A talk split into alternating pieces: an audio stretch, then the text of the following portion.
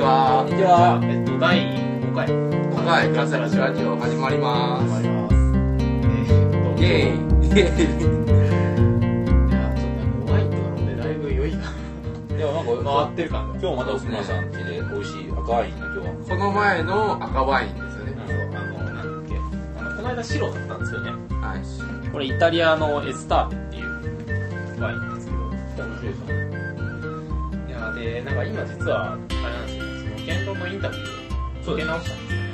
なんかこの間なんかその言論ストリームであのうまいこと話せなかったんであれだちゃんとインタビューできなかったんであのそれをやり直しましょうっていう話があってこれを今収録しようと思っそうてですね。かなり暑かったですね。暑かったですよねいやーここでは言えない。ここでは言えない何かもありつ言えないようなすごい話ですつねまあだからとりあえず関西が暑いって話ですよねそうですねなんかこれから関西がどんどんまた面白くなりそう結構まあ今年は関西が中心になるのかなみた いなかもそうですね。いやーね、それでまあ、お酒を飲みつつお、酒を飲んでいい感じにパンもなりつつかじりつつパン、も美味しいやつをありつつ、まあ、ちなみにこれパンはどこのあれなんでしたっけこれはね今出川通りにあるエズブルーっていうパン屋で、まあ、あの出町柳から、まあえっと、御所の間ぐらいのところにあるパン屋ですね、いでやー美味しいですね、これは本当美に。味しいです今出川通りって結構そのパン屋の競争がか激しくて激しいというかいろんなパン屋があってそれぞれ個性があってどこも美味しいんですけど僕が個人的に一番好きなのはここですねえーこの前は、あの、マリーフランスをそうあそうマリーフランスも美味しい食べたんですよね。マリーフランスはだからその、えまあ、この前は僕が好きなのはそこアンパンとかなんですけどアンパンはやばいですよね。あのアンパンやばいです、はい、でねあの今出川通りのこのパン屋で一番有名なのはループチメックっていうところなんですようん。もうちょっとあの、まええっとま、 マリーフランスの、えっと、ひ西側かな、うんもまっすぐ行ったとこ天満え天満宮側の方にあるんですけどでそこは本当になんかこうフランスっぽい感じのパン屋でなんかまあ、えっと、クロワッサンとかもなんかこうすごいバターたっぷり系のうん。ただでもまああのそこはなんかこうそこよりも、まあ、僕はこっちの方が好きかなっていう感じですかねうん。なんか普通にうまいんですよねだからさっきのやつもすごい大きくってかなりあのベーコンとベとか卵そうですうんたくさん入っててあれで200円みたいなそうですベーコンとチーズがたっぷり入ったあのでしかも結構大きいですからね。そうですがっつりよあの女の子とかだとあれでお腹いっぱいになりますねうん。あれ1個本当昼なん飯か拳になる2個分ぐらいありますね、うんうんあれはよく美味しいそれであれなんですよねだから前回も確か言論ストリームの直前かなんかにラジオ収録を実はしててうん公開したんですけど、なんか今回もその言論関係でインタビュー受けてからっていう感じなんでだからこの間だからそのちゃんとコーナーしなんか消化できなかったじゃないですかあはいはいあリコなメンんトかそれやりあたいそうですね、うんなんかコロンボスさん本読んできましたかいや僕実は今回あんまり本読んできてなくてまあでもなたまたまですけどえっ、と昨日タイムラインでえっ、となんとなくその入門書 TL というかいろんな人がうんさまざまな入門書紹介みたいな状況になってたんでそれであの僕が昨日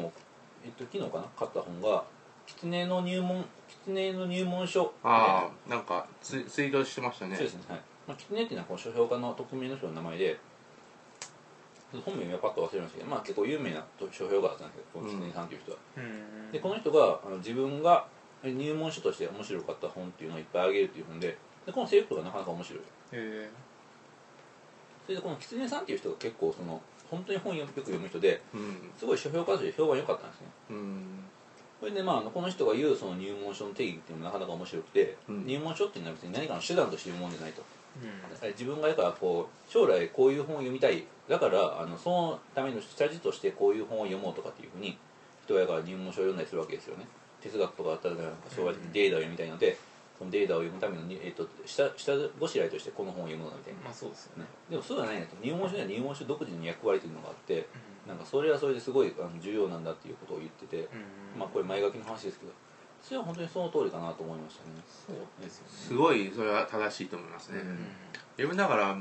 ハジヤズとかを作る前に入門書をしや山ほど読みましたよあだから20冊ぐらい読んだと思いますはいちくまのあのなんかははあれ風光入門とかあそうはいはいいはうい系の入門書とかで入門書がのなんか特徴みたいのを考えましたねあほうほうほうほううんやっぱりあの入門っていうぐらいだからすごい間口を広く設定してるんですよね、うんうんだからすごい開かれた内容まああの開かれてない入門書もいっぱいありますけれどもしかしまああの多くの入門書はできるだけ多くの人に読まれようとしているそういうこと高校生とかうんうんいやなんかそれはなんかすごいやっぱ楽しいなと思いつつ、なんか僕割とこれまで逆できてたところがあってだからその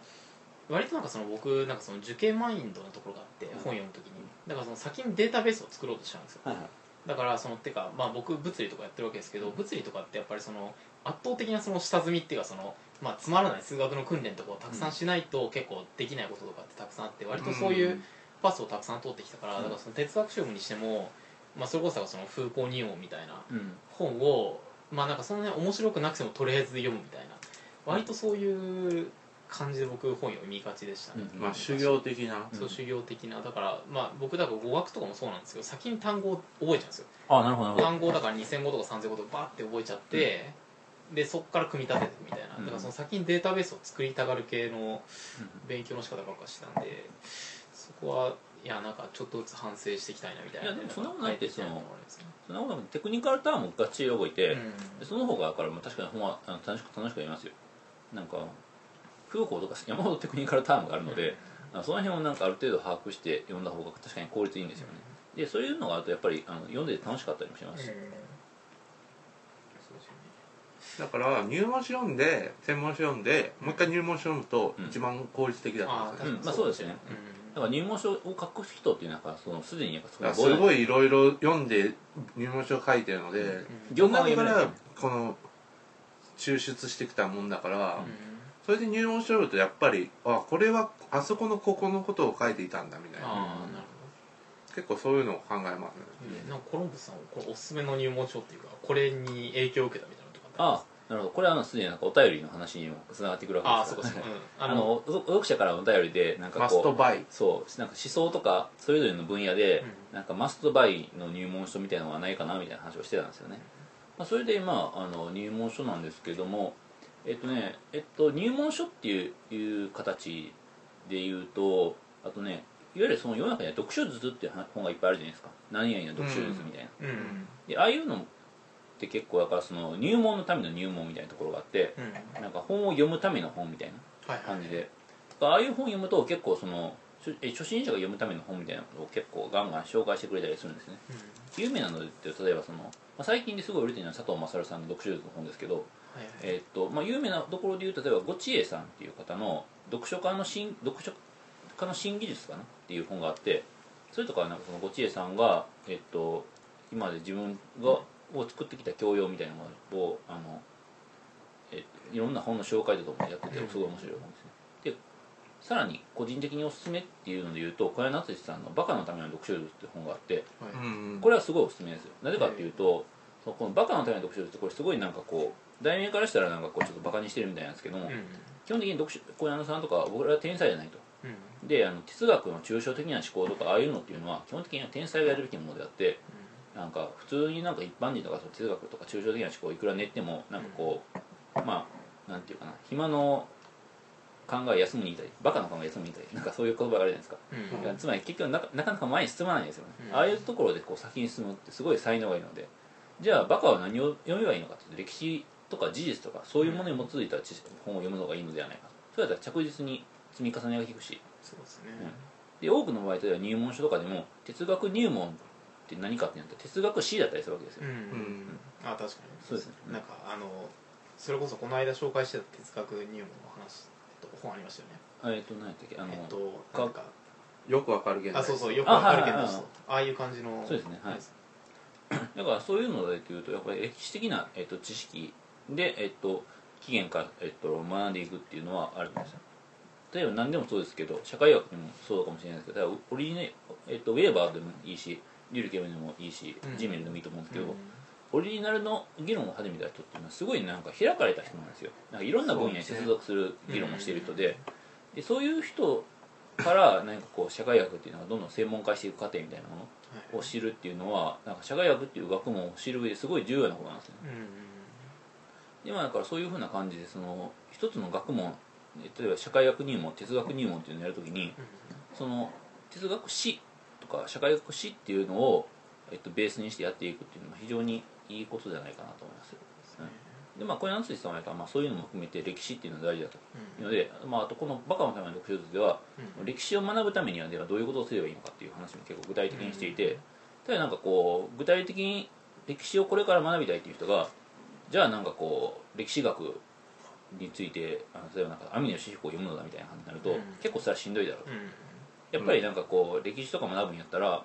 えっと偉人のなんかこう切った貼ったみたいな感じで、うんまあ面白い物語すごい魅力的に作られた物語とかをベースにしてやっていくのがいいのではないかという話をしていてあ最初は楽しく勉強しろってことですそうねでうすねんはいそれで例えばなんか結構いろんな本を紹介していてそれこそあの司馬遼太郎だったり下野七海だったりっていうのはもちろんなんですけど例えばなんか渡辺淳一だったりとかね、ううん渡辺淳一とか結構その明治の日本史の重要な人物の紹介とかしているのでんうん結構そういうのでバラエティーにあふれるいろんな本あと城山三郎だったりとかえーなんかなんかありますか奥村さんマストバイっていうかなんかこれはああいいよみたいなっていうのを今聞いて思ったのがなんか僕は2つあるんですけど、んおうなんか一つはなんかその僕、まあ、あのガチガチの理系人間なんで、おうなんか割とその遅くからその哲学とかに入ってった人なんですよ、だからその結構20代になるかならないかぐらいの時に哲学とかに入り始めた人間なんですけどその時にやっぱりそのなんか一番いいなって思ったのはさっきちょっと話したんですけど永井仁の、ああ、えっと長い人でしたね子供のための哲学、うんあれはミートですね、うん、だからあれってだからその今コロンブスさんが言ったみたいな話でそのなんか哲学家のなんかその思想とかを紹介していくんじゃなくてそもそもなんで哲学をするのかっていうなんかそもそも論の話をちゃんとしてくれてるんですよ、うんだからその哲学って割とそういうなんかなんかなんで俺生きてるんだとか結構なんかそういうどうしようもないところが生まれてくるじゃないですかそうですねだからなんかそういう疑問を持っていいんだっていうことを割と素直に書いてる本でだからあれはかなりいいなと思いましたねそうですね子供のための哲学で僕すごい印象的な話が、あのなんか水泳の話なんですね、うんつまりだからえーっとまあだから疑問なんていうかなちょっと具体的な話忘れたんですけどえーっとつまり普段普通の人だったら疑問に思わないところで溺れてし、あのスイスイで泳いでしま泳いでいけるところあでそうそう書いてたえーっとうんえーっと立ち止まって、お溺れてしまう人っていうのがいるわけですよね、でそういうところでなんかそこでなんかこ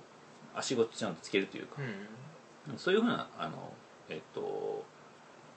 まあ普段普通の人なら引っかからず、えっと、ひ引っかからずにスイスイ進んでしまうところで立ち止まって考える、それが哲学なんだみたいな話をしていてだからなんか気づいちゃった人のためのそうですねああれなんですよね、うんうん、だから、うん、それは結構いいなって思ったのとあとだからその僕やっぱその理系その理系っていうかその物理とかやってるからそのそっちの方のあれも紹介しとくと、うん僕やっぱりその割とその物理の方を頑張って進もうと思ったのってブルーバックスですようんうんああーの講談社が出してブブルルーーババックスのシリーズがあってあれを結構中学生ぐらいの時から図書館とか行って読んでたんですよね、学校のあれがやっぱりかなりモチベーションになってるところがあってまあその僕の場合はなんですけど、まあ、てかブルーバックスって本当にあの最先端の科学を分かりやすく説明するっていうコンセプトであのやってる本なんですけどあれでやっぱり一番影響を受けたのは反物質とは何かっていう、うんああそう面で白すねいなんか半物質は自分もなんかうん読んでないけど、まあ、うん半物質の概念自体知った時にうん衝撃を受けましたね、衝撃ですよねあだからその反物質って何かっていうとその僕たちの体を構成しているその空気とか地球とかを構成している普通の物質以外に反物質って呼ばれてるものがあってそれはなんかそのなんだろう、まあ、ん何か何かって言われても即答するのは難しいんですけどとりあえずその普通の物質と対になってるものなんですよで普段は見えてないんだけどその反物質と物質が出会うとあなんかお互いにくっついて消滅してもう莫大なエネルギーを生むんですよあだからなんかそのなんだっけあのえっと、名前忘れたあの天使と悪魔書いた、ああーダンブラウンあそうダン・ブラウンとかの話であれセあル自分はダン・ブランウンですよだから半物質っていう物質を知ったのはそうそうそうあれはだからその物質なセのセルンで反物質とかをたくさん作ってて、それ反物質って言ったら爆弾になるんで、あてかそのまあエネルギーになるからだからそれを使った話なんですけどだからそういう あれ多そういうものがあるんだ分みたいな原本は多分違うんじゃないですか原本そうでしたっけダン・ブラウンいやわかんとあない映画版はなんかそういう風になってたんだけど、でも違うのなんか原版をなんかあんな風になっていたっけなみたいなううんどどうなんですかねなんか映画はなんか自分はすごい逆にすごい拡張解釈してんあー結構すごい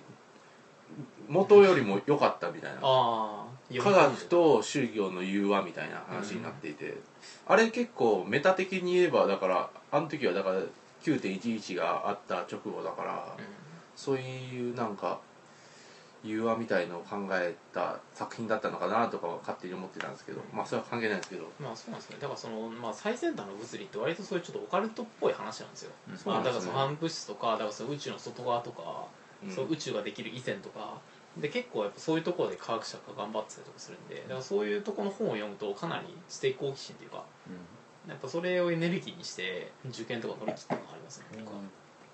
そのっていう感じで、まあ、講談社のブルーバックシリーズはかなりおす すめそうですねブラックバックス自分も好きですね、うんなんかトイレとか自分はなんかトイレとかでうん結構頭を切り替える時に読み ますね、 マジでうんあそうだからまあそれこそこの間障害者や重力と何かとか、うんまあはい講談社以外からでもいろいろ出てますけどなんかああいう科学系の読み物とか意外といいんじゃないかなって気がします、んそうですねなんか自分はだから科学系のよりも自分は普段あんま関係ないのうんで、だから頭を切り替える時にちょっと休憩中とかに読むみたいへえななんか結構おもし自分は好きなんですけどねだから自分ですかなんか自分はだからマストバイっていうのはだから現代思想を分かるためには自分はそうだったのが現代思想ニーチェからフーコーまでで小坂周平さんっていうでもこの人入門本結構いろいろ書いてるんですそけれひょどっとしてちくまいや講談社プラスアルファ文庫ってああじゃあ僕いやこれなんかすごい分かりやすくてとりあえずへえなんかまずこれもうなんかアマゾンでもう四つ星ぐらいついてるレベルなんですけど、うんだからフロイトデハイデガーサルトルドゥルーズ語りからみたいなもう結構ガチガチの現代思想なんですけどすごい分かりやすく書いていて500ページぐらいあるんですけどそれなのにもかかわらず読む簡単に読めてしまうみたいなへこれは良かったですねソシュールとかそこら辺もすごいこう分かりやすく明快に書いたって、であとこの人のなんかまあ図解版あなんか漫画で分かるみたいのもあるんですけど、まあ、そっちも読んだら面白いのかなみたいなあとまあなんかまあなんかこまあ哲学この頃なんか哲学とかの話になってたんでなんかちょっと探してたんですけどこのよこの読んでこれは分かりやすかった入門鉄の本っていうとえーっとこ小川さん小あ川おかしした小川仁さんの跳躍跳躍哲学用語辞典ほうほうほう PHP 文庫から出てるこれは神感ありますねとりあえずこれ読んどけば大体なんかなんとなく哲学知ってるクラスターに対抗できるなみたいなまあ、つまりテクニカルターンも全て抑えることができるってことなです、んねか、テクニカルタームをなんか跳躍するんですよあなるほどなるほどえなんかパラドックスとは一見もっともらしい矛盾だとか ああとあなるほコどペルニクス的展開とは180度の発想転換であるとかあはあはあはなんか結構簡単な言葉で言い換えるみたいなあ、うんラディカルそれまでとは根本的に異なるまあ普通そらそうだみたいなニヒリズム一切の規制の価値を否定する立場まあなんか結構こういうなんかすごい分かりやすい言葉であお書いていてなんかこれはなんか辞典としてもなんか分かりやすくてうんいいのかなみたいなあと1ページ見開きであって大体なんかよ読みやすいものなんですよね、うんうーんまあなんか結構これはおすすめかなっていうのとあとはまあ自分はサッカークラスなのでこれだけは読んでいてほしいみたいなおマストワイもこれあえーっと清水秀人さんかなあ秀人と多分読むんですけどサッカー感染力が高まるえーっとどこから出てるんだこれはうーんと東宝出版ですねサッカーサッカークラスならもうご存知の通りみたいな そうなんだいやもうもうサッカークラスターだからサッカーの本とか、まあ、スポーツの本とか全般的に多分出してると思うんですけどこれはねすごいいい本ですよてかこれを読めばもうサッカーだからこの日本代表戦とかあるじゃないですか、うなんか5 100倍ぐらい面白くなりますね、へーとりあえずあしあしかも試合試合が100倍面白くなる100の視点って書いてあるからんあまさにその通りまさにそうなんですけど、へえいやなんかまずなんかメッシとかのドリブルとクリスチャン・ローランドのロドリブルとかがなんで違うのかそういう話とかから始まりへえキックとか、まあ、そういう質の話とかはいいやなんかねフォーメーションとかもちゃんと見ていてすごい分かりやすいですねでなんか自分とかはなんか実践値としては知ってるんですけどこうやって結構言葉で明快に説明されることはなあんまりなかったなみたいなうんで結構サッサッカーを知らない人とサッカー見るじゃないですか家とかで,、でここはああそこは違うみたいなことを言うんですけどそれはうまいこと説明できなかったんですよこれを見るまでは、これを見てからはそういうのも説明できるようになったからすごいいい本ですねこれはなんか結構もっと読まれてもいいなみたいななんかサッカーファンでは結構買われてるんだけどこれはむしろサッカーファンじゃない人に読まれなきゃいけない本でうんもっとなんかこういう複雑系とか好きな人が読んでも欲しいですよねマジでわかそんれなはいけかどなりなんかなんかサッカーって結構複雑系じゃないですかとりあえずああそうですねそっかまあだから翔平さんってサッカークラスだから、はいそのぼその僕とコロンブスさんってかなりその毎回サッカーの話を聞いてて、サッカーって実はなんかかなり面白いんじゃないかって感じになってるんですけど、あーうんだからそれを僕はアメフトでやりたいですね NFL サッカーサッカーは複雑系だっていうのは結構ずっと前から言われていてそれこそポルトガルの大学とかでは普通に言われていることらしくてピリオダイゼーションっていう言葉があるんですけどなんかサッカーを複雑系として考えて選手とかをなんかトレーニングするえーえ何ゼーションってピリオダイゼーションっピてあピいう、リオドはいピリオダイゼーションへうえん、なんかそういうのあって結構ねもうサッカー、まあ、マネーボールも結構そういうふうに考えているんだろうけど複雑系として、まあ、サッカーの方が結構ずっと前からそういうふうにはや言われてますねえーなんか最近サッカーってあれですよねそのだからそれこそ靴靴とかにその位置情報を記録するようなのをはい入れといてそだうですから選手がどれぐらい走っデてータフットボールの話データフットボールとかっていうのがあるんですよね僕そのマネーボールの話やっぱすごい好きなんですよねだからその計算とかが大好きだからあのどうやって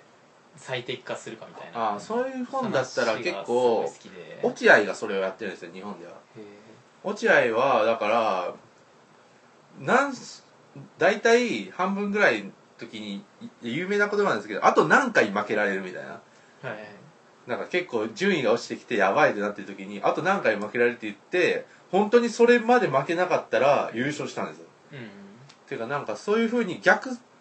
風になんか選手とかの起用方法とかもう逆算して考えてるみたいな野球をんうん複雑としてなんか考え一生とかじゃなくて全部の総合として見ているみたいだからなんかある程度そのまあ多分サッカーも野球もそうなんですけど競技として完成っていうかその研究し尽はいくされてるから、今度はなんかその情報量の差で勝つみたいな感じになっなそうてできすてねるのかなっていうだから僕はあんまりそのサッカーとか野球とかわかんないですけどだからそのそういう意味でだから僕が NFL 好きなのってそういう感じなんですよだから NFL ってあれだからすごいなんか屈強の男たちが頑張って走って点取ってるように見えるけどあれかなり頭脳戦なんですよ、だからチェスとかと同じでだからその初め11人いるじゃないですかで11人にそれぞれそのコーチがいてでこう動けっていうのを全部プログラミングするんですよその選手たちにでだからその先に左から回ってボール取れとかっていうのを全部プログラミングしててだからそれをなんかお互い見せ合うんですねだからポポーカーみたいな感じだからその11枚のカードをお互い見せ合うみたいな感じになっててそれがかなりそのでそれこそ統計とかまあ、かなり数学的なものとか駆使して、まあ、すごいあのなんていうかストラテジーストラストラテジーっていうかそのそういうのがあるんですよだから割と僕はその計算大好き人間とか統計大好き人間なんで、割とそういうデータスポーツっていうのは好きですねデータサッカーとかデータ野球みたいな、あーデータフットボールは多分これからも発展していくでしょうねじゃあ自分の先輩は早稲田の大学院でそれをやっているわけですが まあ実はうんガリガリなんかねサイドチェンジとかが何回やればどれだけスペースが広がりそのスペースをどれどうやって崩すのが一番最適かっていうのをガリガリ研究でやってるみたいですよなんかいし同じ試合を何百回ぐらい見るみたいな もうなんかすごいなみたいなうん、だからまあそうなんですよねだからそうそこまでいくとただの数学じゃないですか、だからそういうのでなんかその楽しさがし縮減されるっていうかそのなんか減っちゃうっていうのは確かにあると思うんですけど僕は割とそのそういうのも好きみたいだからデータのレベルの分析とその1回のゲームの楽しさっていうのと別って話なあですそうよねそうだからだから NFL ってのは両方あるんですよ、うんあては多分サッカーも野球も両方あると思うんだけど、だから僕はその NFL すごい好きだと思ったのはこの間だからカリフォルニアに留学した時にあのアメリカ人って本当に NFL 大好きじゃないですかうんだからあの日曜日って言ったらみんながその友達の家とかに行ってソファーに座りながらそのビール飲んでそのアメフト観戦をするっていうのが定番な定番の日曜日なんですよ、うんだからあれはかなりコミュニケーション消費っていうかみんなでワイワイしながら勝った負けたって言い合うのが楽しいようなスポーツで、だからそういう動物的な楽しみ方もできるしあとは逆にそのコーチがどういうことを考えてるかってもうかなりデータっていうかその理系マインドで読み込むっていうのもできるしだからまあまあ二元論ですよね両方楽しめるっていうのだはからすごい楽しいハイコンテクスト実はハイコンテクストだけどローコンテクストとしても楽しめるっていうことですねまあだからその階層がだから一番下の人から一番上の人まで全部楽しめるっていう感じなんですサッカーっていうのはもともとだから労働者のスポーツだったのでそういうところもだからハイローコンテクストの部分もありつつもだんだんこの頃は結構ハイコンテクスト化してて、まあなんかそのに二層行動が今なんか結構サッカー人気じゃないですか日本ではうん、うんうん、視聴率一番結構取れるスポーツで確かにそういうのがあるのかなみたいな、そうですね、まあ、サッカー話はまたいろいろそとうですねだから僕もだから割となんかアメフト歴っていうかそのファンになってから割と時期が浅いんでちゃんとだから翔平さんみたいに両方読んでまたリコメンしたいなって思いいまやす本まあ本もだからサッカーはでも本当に研究の層が厚いですよなんかそれこうんそそれこそ社会学でフリーガン研究とかって情報ですからねフリガン研究まあ自分はフリガン研究結構いろいろ追っているんですけど、まあフーリガンっていうのはもともといなかったんですよ、うん歴史上うんなんでフーリガン存在したのかっていうとだからフーリガンの社会学っていう本をよ多分読んでもらえればいいと思うんですけどフーリガンっていうのはあ戦後あ第二次世界大戦後サッカーファンサッカー以外に娯楽ができたんですよ結構なんか上流階層の人がそしたらサッカー会場に全然人が来なくなったのテレビとかが発展した結果、うんでそれをどうやって切り抜けるかって考えた時に入場料を下げたんですようんで入場料を下げてだから入場料を下げる低い席と高い席で分けたら入場料低い席になんか若いなんか労働者階級の柄の悪い奴らが集まってきちゃったと、うんそこがフーリガンになったみたいなで、うんうん逆にプレミアリーグはあだからまあフーリガンっていうのはだからもう、うん、どう言ったらいいのかな階階層構造の結果っていうかまうあ、んあとまあレジャーとかが発展した結果うんサッカーっていうものがあんまり興興味が向かれなくなった時期があって、うんそれを解決しようとした結果フーリガンが起こっできちゃったみたいな、っていうのがあるんですけどまあプレミアリーグっていうのはそれを解決するためにそういう席をなくしたんですよ立ち見席みたいな席を。そしたらアーキテクチャの問題で結局解決できちゃったんですねフリーガンってこの頃あんまりいないんですよねなんかプレミアリーグとかだと、まあなんかまあリバプールとかはまあなんかまあ まあって感じですけど、なんかだからその今階層の話しましたけど、はいその割とそのなんまあ一般的な話ですよ、はいまあその階層のそのいわゆるその平均より下の人たちってコミット力がすごいじゃないですかはいだからそれこそだからその地元のサッカーチームを応援するためにもうどこまでも暴力的になれるみたいなところってああるあじゃそなうでいですすかねだからそういうのでちょっと思い出したのがだから僕はサンフランシスコに住んでて、まあ、バークレーって、まあ、大学に通ってたわけですけどその、えっと、サンフランシスコとバークレーってちょうどあの、まあ、湾を挟んで対岸なんですようん、うんであのそれが多分その滋賀の琵琶湖を挟んで東西問題とかと同じでそのサンフランシスコってのは割とそのゴールドラッシュとかでかなりお金あがのお金が入ったところで今はそのシリコンバレーとかグーグルとかフェイスブックとかツイッターが元気だからかなりやっぱりその労働力っていうかその、まあ、ハイソの白人たちがたくさん住んでるような地域で対してそのバークレーっていう対岸の方は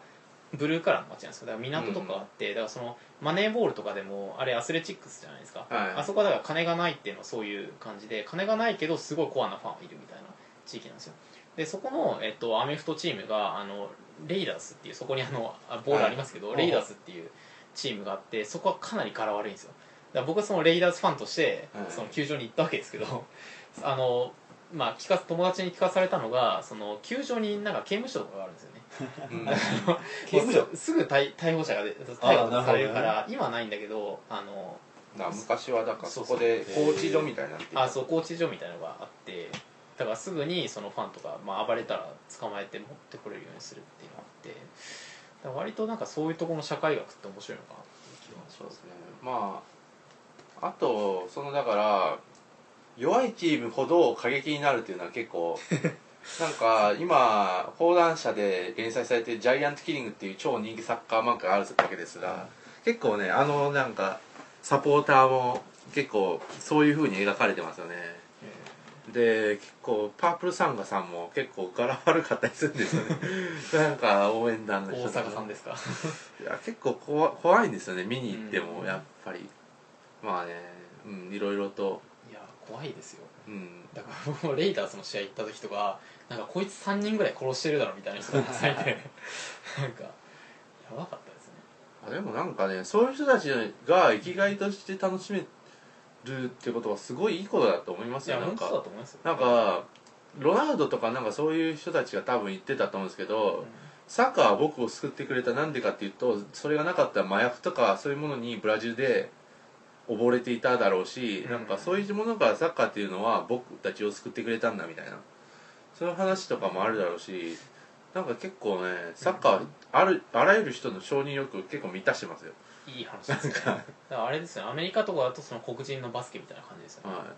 なんか日本代表とかでもウルトラスっていう集団がいるんですよ、うんなんかそう超応援集団がうんその人はどこにでも行くんですけどな まあなんかその人は職業とか何してるのかよく不明なん ですよねでもなんかもうテレビとかで映るのは結構そういう人たちばっかでうん常に映り続けてるし、そうですねうんなんかうんスポーツ